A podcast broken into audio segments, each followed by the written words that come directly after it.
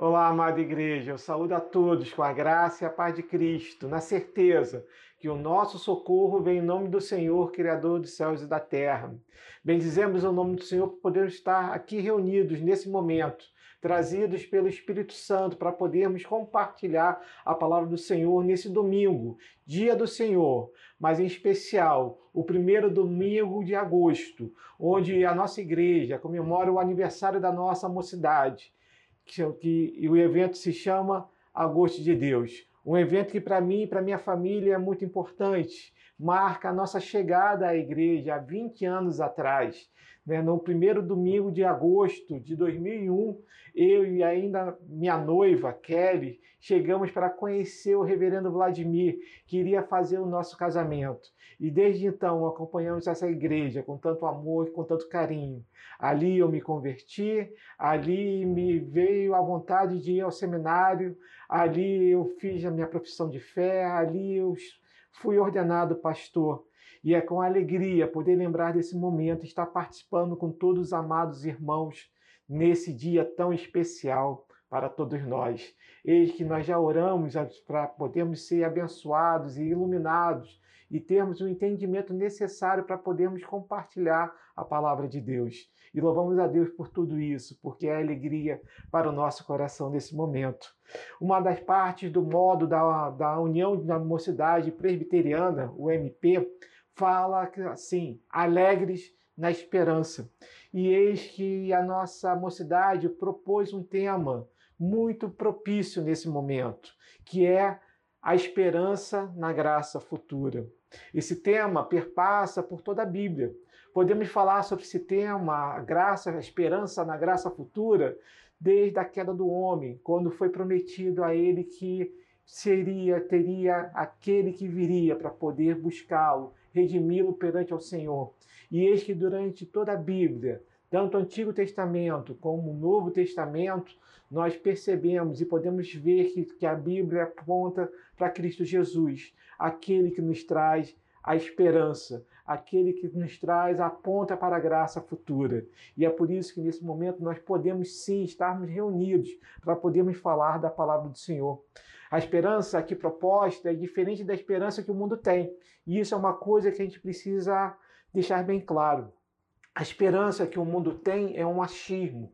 Pode ser que aconteça ou pode ser que não aconteça. Mas para nós, a esperança nessa graça futura é uma esperança, é uma certeza que as promessas de Cristo irão se cumprir.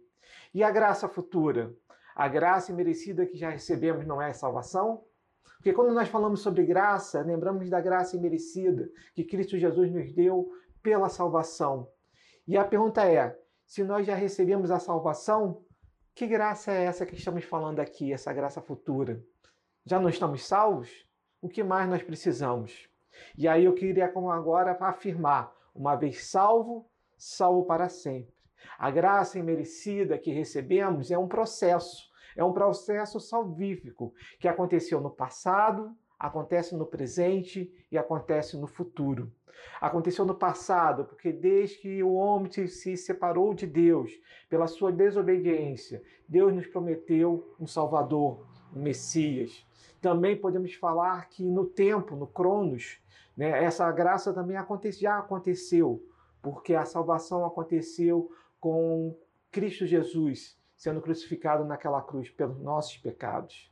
Mas também, nesse momento, a graça está acontecendo porque guiados pelo Espírito Santo passamos por um processo de santificação, um processo onde a cada momento, a cada passo que damos, a cada dificuldade que enfrentamos e vencemos, nós estamos cada vez mais aperfeiçoados, seguindo, olhando firme para o nosso autor e consumador de nossas vidas, Cristo Jesus. Mas também essa graça é uma graça futura, porque precisamos lembrar daquele dia venturoso, onde estaremos reunidos ao nosso Senhor e Salvador para sempre. Naquele dia onde teremos nossos corpos transformados, teremos corpos glorificados e viveremos eternamente adorando a Deus. Por isso percebemos que apesar de sim já termos recebido a graça merecida da salvação, esse processo ainda continua. Ele começou com a, com a crucificação de Cristo Jesus e a promessa de Deus em Gênesis ela se cumpre no momento da crucificação, ela está nesse momento acontecendo. Por todas as coisas que vivemos, nós cada vez mais aumentam a nossa fé e fortalece ela, como também no futuro, uma graça futura, que é onde estaremos em corpos glorificados. Ou seja, estamos falando da nossa glorificação. E é por isso que eu convido a amada igreja nesse momento para refletirmos sobre o tema proposto pela mocidade, abrirmos a palavra do Senhor no livro de Romanos, no capítulo 8, onde leremos a partir do versículo de número 18. Leremos do versículo de número 18 ao, número, ao versículo de número 25. Diz assim a palavra do Senhor porque para mim tenho por certo que os sofrimentos do tempo presente não podem ser comparados com a glória a ser revelada em nós. A ardente expectativa da criação aguarda a revelação dos filhos de Deus, pois a criação está sujeita à vaidade, não voluntariamente, mas por causa daquele que a sujeitou, na esperança de que a própria criação será redimida do cativeiro da corrupção para a liberdade da glória dos filhos de Deus. Porque sabemos que toda a criação, a um só tempo, geme e suporta angústias até agora. E não somente ela, mas também nós, que temos as primícias do Espírito, igualmente gememos em nosso íntimo, aguardando a adoção de filhos, a redenção do nosso corpo.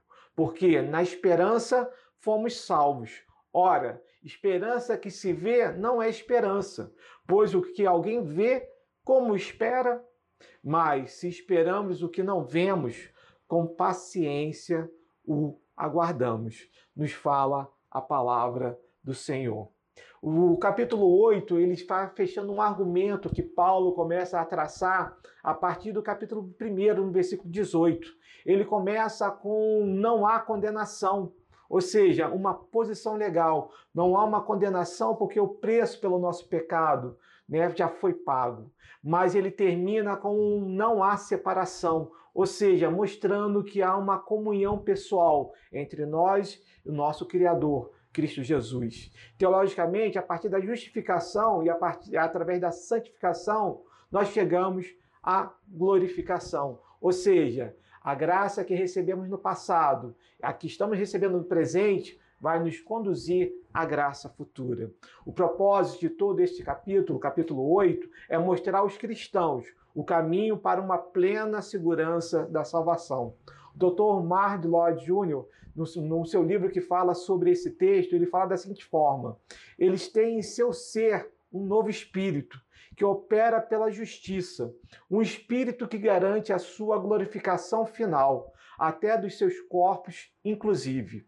Além disso, eles são filhos de Deus e devem ter dentro deles o espírito de adoção pela qual clamamos, Abba Pai. Acima e além disso tudo, é-lhes possível experimentarem o Espírito Santo, dando testemunho com seu Espírito que são filhos de Deus e, ser filhos, então herdeiros, herdeiros de Deus e co-herdeiros com Cristo. Ele faz uma referência direta ao texto anterior ao que nós lemos, que começa no versículo de número 12 e vai até o versículo de número 17, que fala justamente sobre essa parte, sobre sermos filhos, que nós fomos adotados, né? falando sobre a adoção, nos transformando em herdeiros, herdeiros de Deus e co-herdeiros com Cristo. E é interessante nós pegarmos toda a construção do texto, se nós pegarmos o início do capítulo 8, ele vai falar sobre pecado, vai falar como a, carne milita contra o espírito e como nós, aqueles que cremos em Cristo Jesus, aqueles que fomos adotados, né, devemos parar de andar na carne e devemos sim andar no espírito. Porém, também ele deixa bem claro, nesse final desse texto, principalmente no versículo de número 17, que as tripulações do presente momento, sim, elas estão acontecendo. E é esse o link com o texto que nós lemos, porque justamente nós percebemos no início dele que começa a falar, a justificar o porquê das nossas tribulações. E aí nós precisamos parar para pensar em nossas vidas. Vivemos hoje um momento no Brasil onde começam a acontecer mais claramente perseguições religiosas.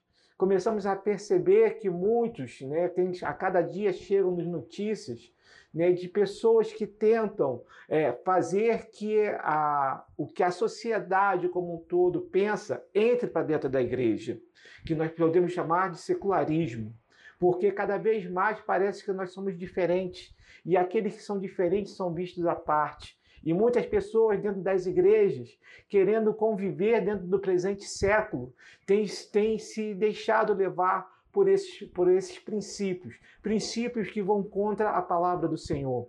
Eis que nós percebemos que a cada momento ser cristão passa a ser, deixa de ser brincadeira e passa a ser coisa para pessoas realmente maduras. Eu queria explicar o que eu quis dizer. Não que a gente vai levar como brincadeira ser cristãos, professar o nome de Cristo Jesus, mas percebemos claramente que aqueles que são débeis na fé, aqueles que não estão se preparando, que não estão em comunhão com o Espírito Santo, cada vez mais vão temer professar a palavra de Deus. Vivemos um momento onde que pode nos levar à apostasia. E por isso precisamos estar fé, sabendo que passando por todas essas tribulações, no final teremos sim a recompensa. Por isso precisamos manter, como o tema nos propõe, a esperança na graça futura. Em versículos de 12 e 17, que eu comentei aqui, eles nos dão informações para o crente ter convicção e confiança de fé. Primeiramente, ele fala, a primeira é um ponto de vista a respeito do mundo e o estilo de vida mudados, o que é obtido através do espírito. Ou seja, antes vivíamos pela carne, agora precisamos viver pelo espírito.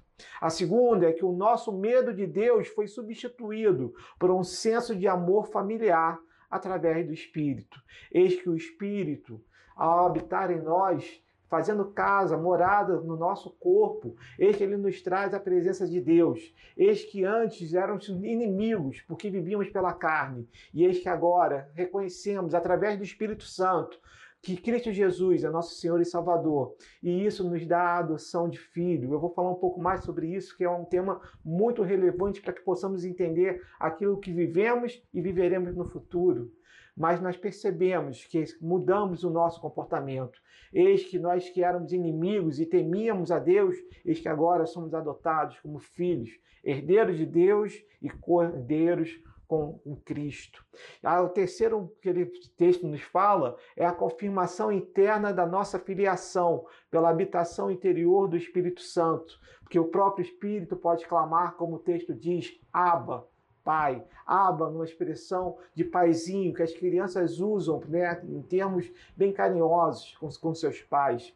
E a quarta é que tal convicção é firme mesmo em meio aos problemas e lutas deste mundo caído como se, se com ele sofremos, diz assim o final do versículo de número 17: se com ele sofremos, também com ele seremos glorificados. Eis que Cristo Jesus se fez carne por nós. Eis que ele sofreu perseguições, ele foi espancado, ele foi humilhado, ele foi torturado mas mesmo assim se manteve firme na posição que ele veio para cumprir a palavra do Senhor, para morrer por nós naquela cruz, para que todo aquele que crê nele não pereça, mas tenha vida eterna. Por isso, sabemos que no mundo, sim, teremos aflições, nos diz a palavra, mas que nós precisamos ter bom ânimo, porque ele venceu o mundo. E é sobre isso que eu queria falar, lendo o versículo de número 18 porque nós percebemos que o primeiro ponto necessário para que nós possamos manter a esperança na, na, na graça futura é justamente nós entendermos o, o, porquê passamos por sofrimentos. Né? E Paulo começa dizendo no versículo de número 18: tenho por certo, tenho por certo aqui tem, tem o sentido de considero. Paulo continua a considerar as implicações do sofrimento dos cristãos. É um termo técnico usado em contabilidade para chegar a uma conclusão cuidamente, cuidadosamente buscada e é repetido frequentemente em Romanos. Os crentes têm que viver à luz das verdades espirituais que conhecem. E aí nós vamos falar sobre a questão do sofrimento, que interliga com que faz a, a interseção com o texto anterior e é o que justamente Paulo está querendo confirmar nesse texto. Quando nós falamos de sofrimento, nós precisamos pensar que muitas passagens bíblicas ensinam claramente que por muitas tribulações não importa entrar no reino de Deus. Nos fala Atos capítulo 14, versículo de número 22.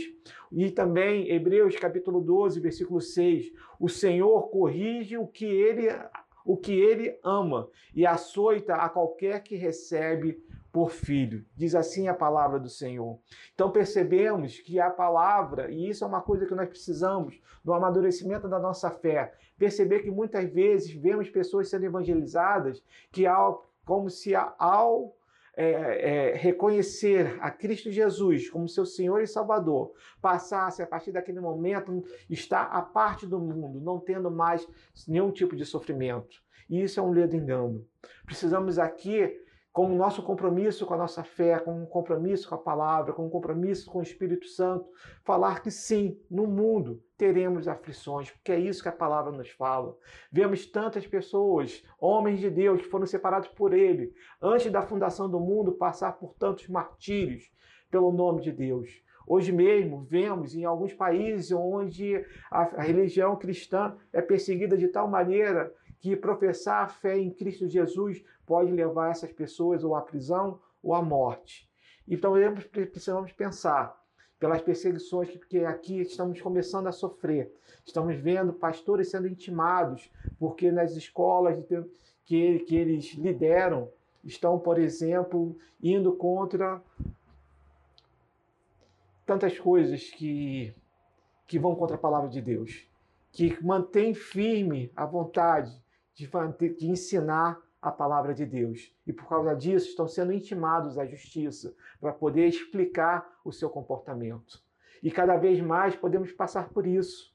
Precisamos estar prontos para isso. Precisamos perceber, vendo até a própria vida de Paulo, que foi apedrejado, muitas vezes levado para fora de cidades, dados como morto.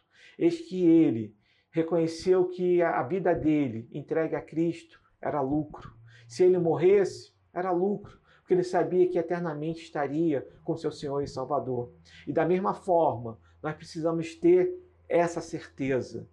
Tenho por certo considerar que isso é uma conclusão da nossa vida, que vivemos verdadeiramente para podermos servir a Cristo Jesus. É esse o nosso papel, para adorá-lo, bendizê-lo e estarmos verdadeiramente, estamos servindo ao Senhor e ao seu reino.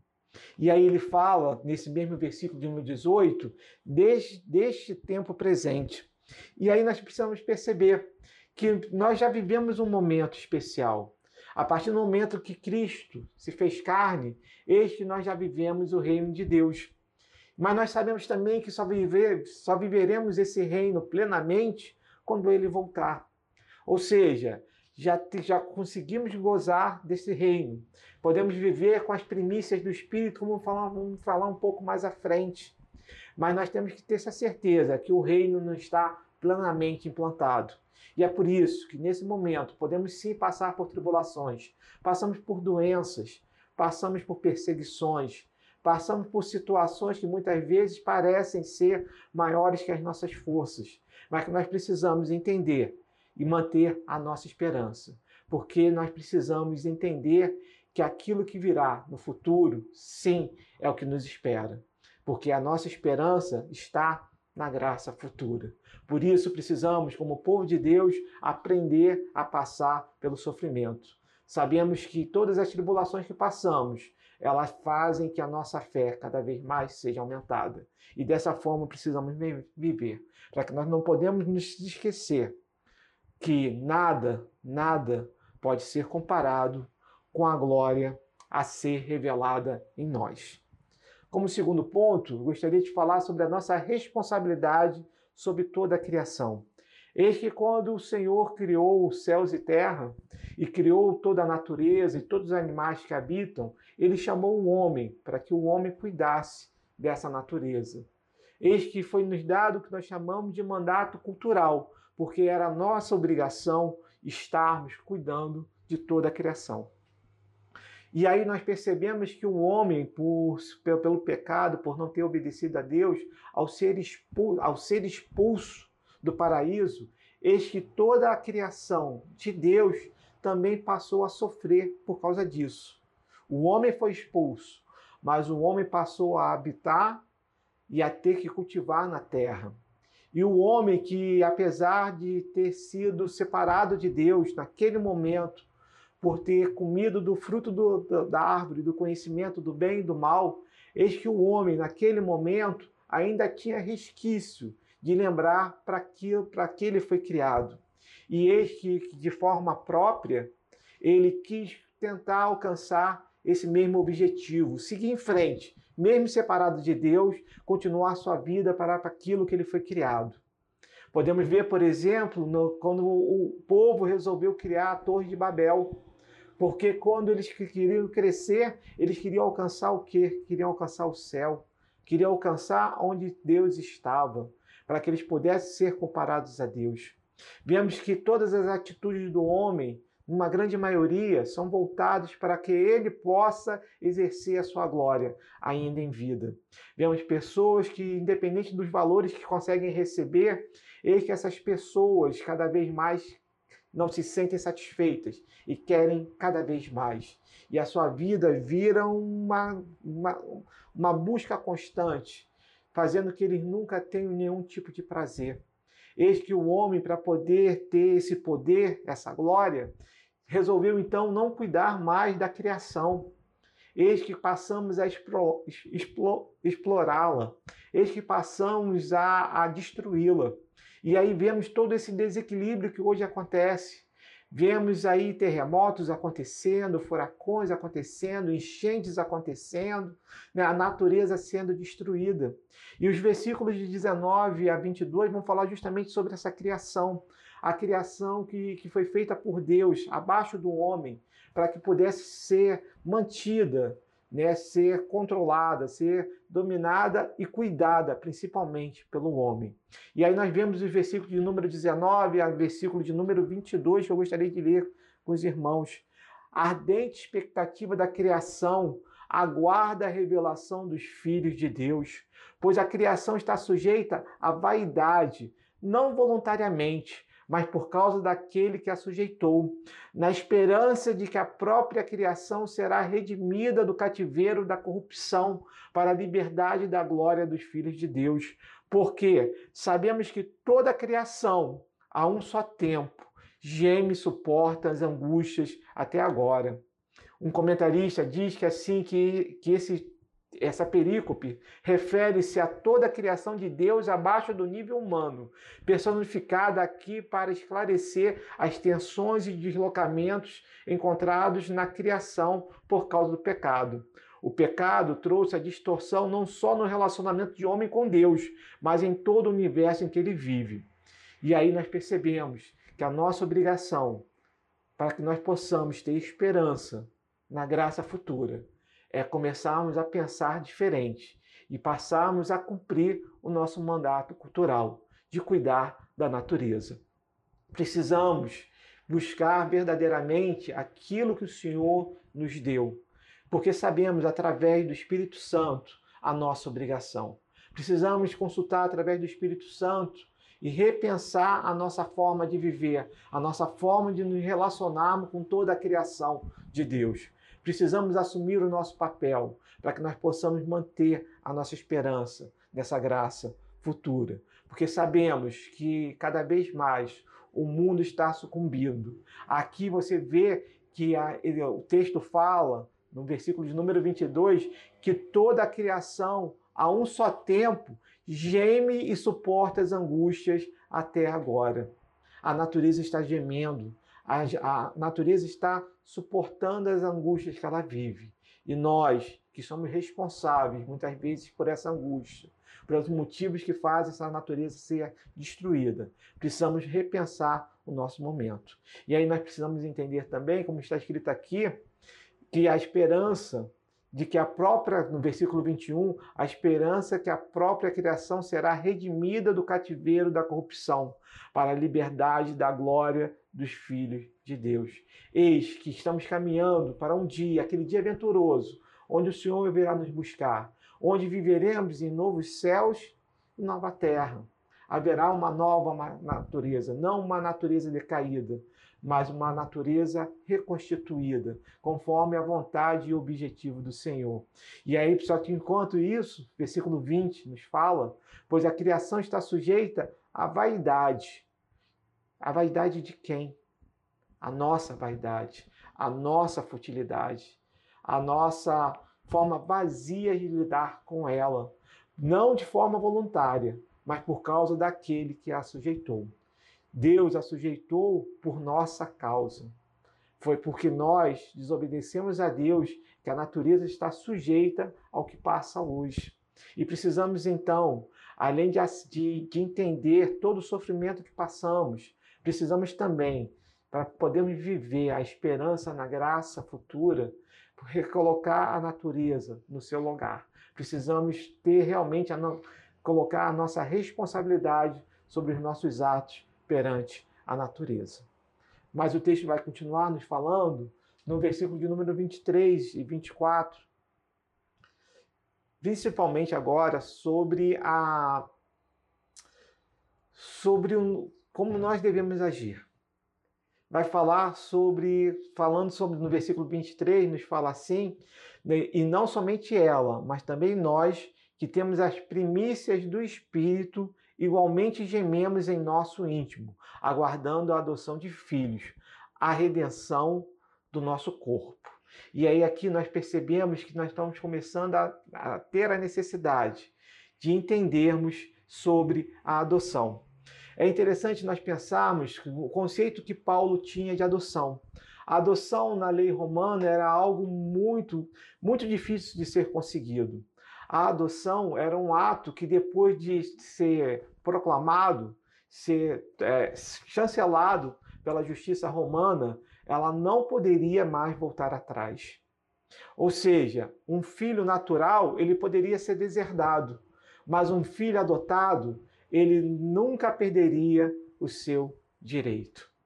E é por isso que esse conceito é tão caro dentro do livro de Romanos para Paulo, porque a partir do momento que nós, nós temos a adoção como filhos de Deus, herdeiros de Deus e co-herdeiros com Cristo, como nos fala a perícope anterior, do versículo 12 ao versículo de número 17, eis que nós nunca perderemos mais essa posição.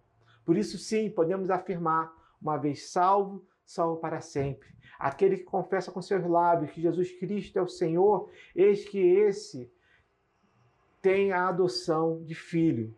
Porém, a gente percebe que a adoção de filho que recebemos nesse momento ainda não é aquela que será futura, onde nós receberemos do nosso Pai tudo aquilo que Ele guardou para nós.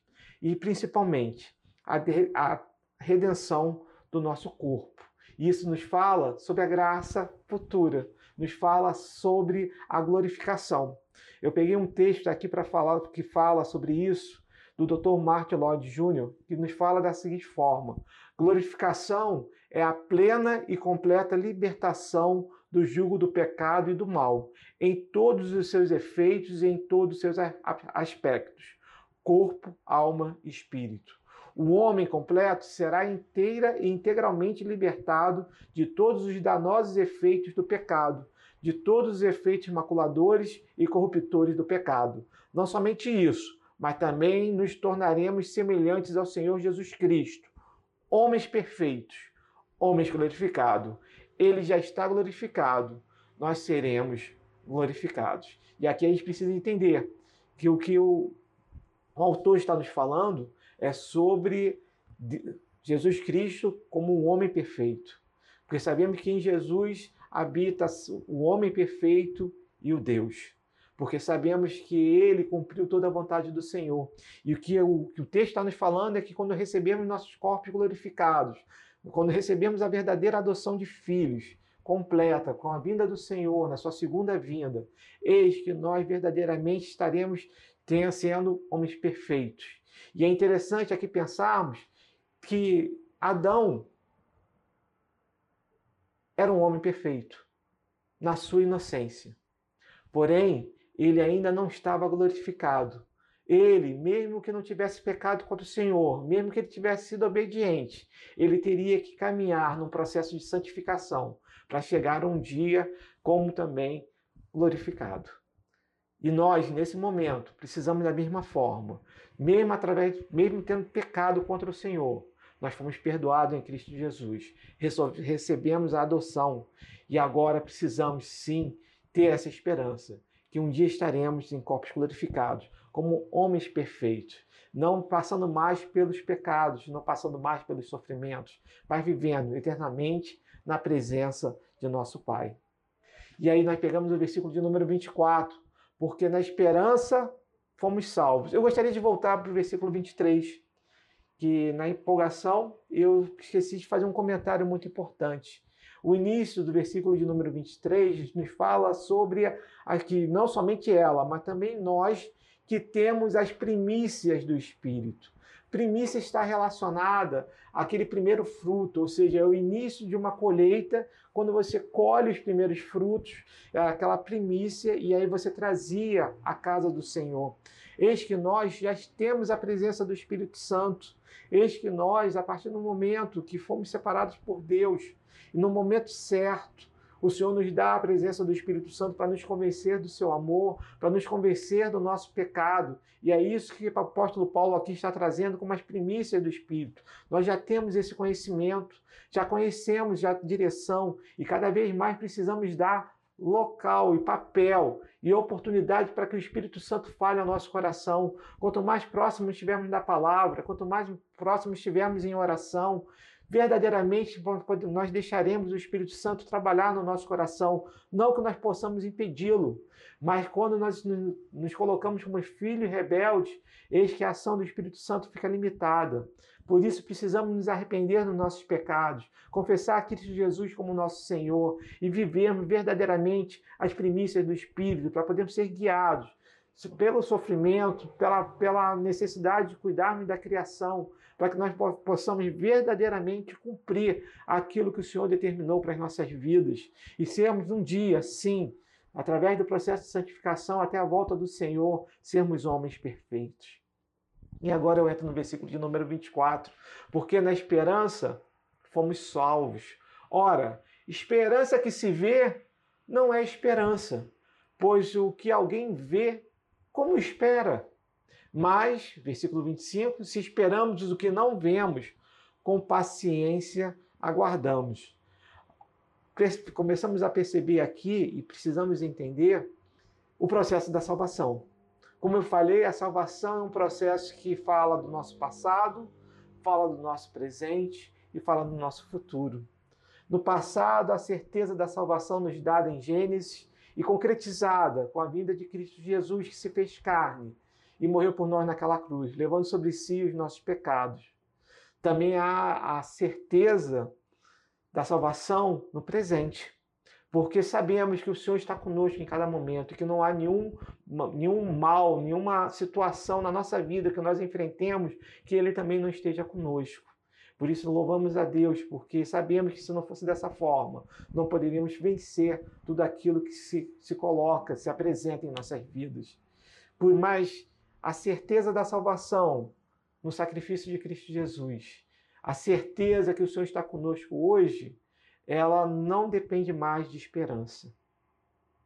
Porque isso é uma coisa concreta na nossa vida. Mas aquilo que o Senhor fará por nós, isso sim, depende ainda da esperança. E é por isso que o autor faz esse jogo. Fala que, olha, se aquilo que você já está vendo não depende de esperança, Depende de você crer, depende da sua fé, de você viver aquilo que o Senhor tem preparado para você. Mas aquilo que um dia viveremos, com certeza, depende da esperança. Por isso, se esperamos o que não vemos, com paciência o aguardamos. E aí o Paulo vai nos trazer um conceito muito importante, porque muitas vezes, quando estamos passando no presente momento algum tipo de tripulação, talvez não tenhamos a paciência para acreditar que o Senhor está conosco. Precisamos deixar que o Espírito fale alto ao nosso coração, recebendo as primícias do Espírito, tendo a certeza que o sofrimento foi nos dado por causa do nosso pecado, porque nos afastamos de Deus e que precisamos verdadeiramente viver todas as situações. Lembra do povo no deserto? Ele poderia ter atravessado o deserto em 40 dias, mas porque não creu no Senhor, teve que ficar 40 anos no deserto. Uma geração se perdeu por não crer no Senhor. E a pergunta que eu faço é: como está a sua vida? Você está crendo no Senhor nesse momento? Você está crendo que aquilo que você está passando nesse momento, o Senhor está te dando a força necessária para você passar e que você vai sair mais fortalecido na sua fé, que você vai ser um melhor servo do Senhor, um melhor filho de Deus? É essa certeza que precisamos ter. Mas aquilo que nós aguardamos, se tivermos essa certeza no dia de hoje, aguardaremos com paciência. O apóstolo Paulo muitas vezes nos fala sobre isso. Nos fala que para ele morrer era lucro. Mas ele sabia que naquele momento, com paciência, era necessário que ele continuasse a pregar o evangelho. Nós precisamos também, com paciência, esperarmos esse momento futuro da volta do nosso Senhor, a parousia, onde ele virá julgar vivos e mortos, aqueles que não creem nele, porque nós já fomos julgados e fomos considerados inocentes. Inocentes não porque éramos não éramos pecadores, mas porque alguém pagou o preço pelos nossos pecados. Cristo Jesus. Aquilo que o homem teria chegado, se tivesse continuado a guardar os mandamentos de Deus, lhe teria sido dado como recompensa por sua obediência, é agora nos, nos é dado livre e gratuitamente em nosso Senhor e Salvador Jesus Cristo, por intermédio dele. Se nós tivéssemos ficado, se, se Adão tivesse ficado no paraíso e tivesse sido obediente, ele sim estaria recebendo o galardão de filho. Ele estaria assim sendo um dia glorificado e vivendo eternamente na presença de Deus. Mas ele, pela sua desobediência, não quis que agisse assim. Ele, ao comer do fruto do conhecimento do bem e do mal, se separou de Deus e foi viver a sua vida. E passamos a nossa vida nos reconciliando com Deus. E, só, e essa reconciliação só pode acontecer através do sacrifício do nosso mediador, Cristo Jesus. E somente através dele é que podemos voltar aos braços do Pai, ao local que um dia foi separado para nós e que um dia, na eternidade, poderemos alcançar. Desde que nós possamos manter a esperança dessa graça futura, sabendo que teremos sim passar por tribulações e precisamos sim resistir e viver cada sofrimento fazendo que a nossa vida seja cada vez melhor, num processo de santificação, sabendo que cada vez mais precisamos ser incomodados pelo Espírito Santo naquilo que fazemos de errado, principalmente em relação à criação que Deus nos confiou, e sabermos que, principalmente, precisamos manter a esperança, manter a paciência e seguir em frente conforme a vontade do Senhor, para que nós possamos um dia, naquele dia aventuroso, chegar à graça futura a graça da glorificação. Momento esse que viveremos eternamente com Deus. E eu gostaria de trazer Romanos capítulo 5 nesse momento. Justificado, pois, mediante a fé, temos paz com Deus por meio de nosso Senhor Jesus Cristo, por intermédio de quem obtivemos igual acesso pela fé a esta graça na qual estamos firmes e gloriamo-nos na esperança da glória de Deus. E não somente isso, mas também nos gloriamos nas próprias tribulações, sabendo que a, que a tribulação produz perseverança. E a perseverança, experiência. E a experiência, esperança. Ora, a esperança não confunde, porque o amor de Deus é derramado em nosso coração pelo Espírito Santo que nos foi otorgado pelas primícias do Espírito Santo, é que podemos ler esse texto. E podemos sim, como aqui diz, nós podemos nos gloriar nas nossas próprias tribulações, sabendo que a tribulação produz perseverança, e a perseverança, experiência, e a experiência, esperança. Ora, a esperança não confunde, porque o amor de Deus é derramado em nosso coração pelo Espírito Santo.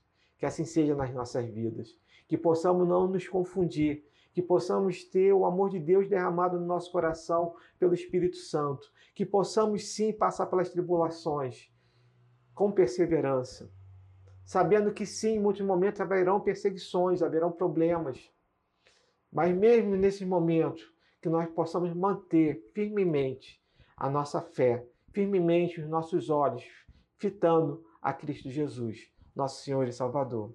E concluindo, eis que chegará aquele dia aventuroso, o dia que o Senhor voltará para nos buscar, o dia onde, onde Ele, na sua glória, na sua majestade, como Rei dos Reis, Senhor dos Senhores, voltará para julgar vivos e os mortos. E após esse momento, nós entraremos na terra prometida, na Jerusalém celestial. E isso nos fala, Apocalipse capítulo 21, fala assim: Vi novo céu e nova terra, pois o primeiro céu e a primeira terra passaram, e o mar já não existe. Vi também a cidade santa, a nova Jerusalém, que descia do céu, da parte de Deus, ataviada como noiva adornada para o seu esposo. Então ouvi grande voz vinda do trono dizendo: Eis o tabernáculo de Deus com os homens. Deus habitará com eles. Eles serão povo de Deus e Deus mesmo estará com eles. Eles enxugará dos olhos toda lágrima, e a morte já não existirá. Já não haverá luto, nem pranto, nem dor, porque as primeiras coisas passaram. E aquele que está sentado no trono disse: Eis que faço novas todas as coisas. E acrescentou: Escreve, porque estas, estas palavras são fiéis e verdadeiras. Disse-me ainda: Tudo está feito. Eu sou o Alfa e o Ômega, o princípio e o fim. Eu, a quem tem sede, darei de graça da fonte da água da vida. O vencedor herdará estas coisas, e eu lhe serei Deus, e ele me será filho. Quanto, porém, aos covardes, aos incrédulos, aos abomináveis, aos assassinos, aos impuros, aos feiticeiros, aos idólatras e a todos os mentirosos, a parte que lhes cabe será do lago que arde com fogo e enxofre, a saber, a segunda morte. Amados irmãos, que o Senhor esteja colocando essa palavra no seu coração que o Senhor possa te dar entendimento para passar por todas as tripulações. Que o Senhor possa, através do Espírito Santo, te guiar para você cuidar verdadeiramente da criação. Que o Espírito Santo possa nos guiar conforme a vontade do Senhor, para verdadeiramente mantermos a esperança na graça futura. Estarmos um dia na presença dEle, adorando e bendizendo seu nome eternamente. Que Deus abençoe a todos. Vamos orar? Santo Deus e eterno Pai, nós queremos te glorificar, bendizer o seu nome e agradecer, Senhor, por todas as coisas, sabendo, Senhor, que sim, podemos passar por tripulações, mas agradecendo, Senhor, porque sabemos que tu estás conosco em cada momento. Sabemos, ó Pai, que tu nos dá a força necessária. Abre as portas necessárias, Senhor, e fecha aquelas que não devemos passar a cada momento em nossas vidas. Eis que não dorme nem dormir, tu guarda de Sião, sabemos disso. Por isso te louvamos, ó Pai, porque sabemos que teu Filho Jesus e teu Espírito Santo estão sempre conosco a cada momento. Por isso te agradecemos, Pai, e pedimos, Senhor, guia-nos conforme a tua vontade Faz, Senhor, que cada vez mais se solidifique no nosso, no nosso coração e no nosso entendimento a esperança, a fé, Senhor, nas coisas futuras, naquele dia aventuroso, onde Cristo Jesus, Rei dos Reis, Senhor dos Senhores, virá nos buscar na sua glória e na sua majestade, para vivermos eternamente na tua presença. Por isso, Pai Celeste, nos prepara para esse momento. Faz, Senhor, que confessemos cada vez mais, Senhor, em nossas vidas a Cristo Jesus como nosso Senhor e Salvador. Que possamos, Senhor, cada vez mais caminhar ouvindo a tua palavra, em oração, Senhor, para firmarmos cada vez mais o nosso entendimento e podemos passar pelo processo de santificação, para naquele, naquele dia venturoso, Senhor, podemos ser glorificados junto a Cristo Jesus. Obrigado, Pai, por todas as coisas e agradecemos fiados. No nome do seu Filho Jesus. Amém. Que Deus abençoe a toda a igreja.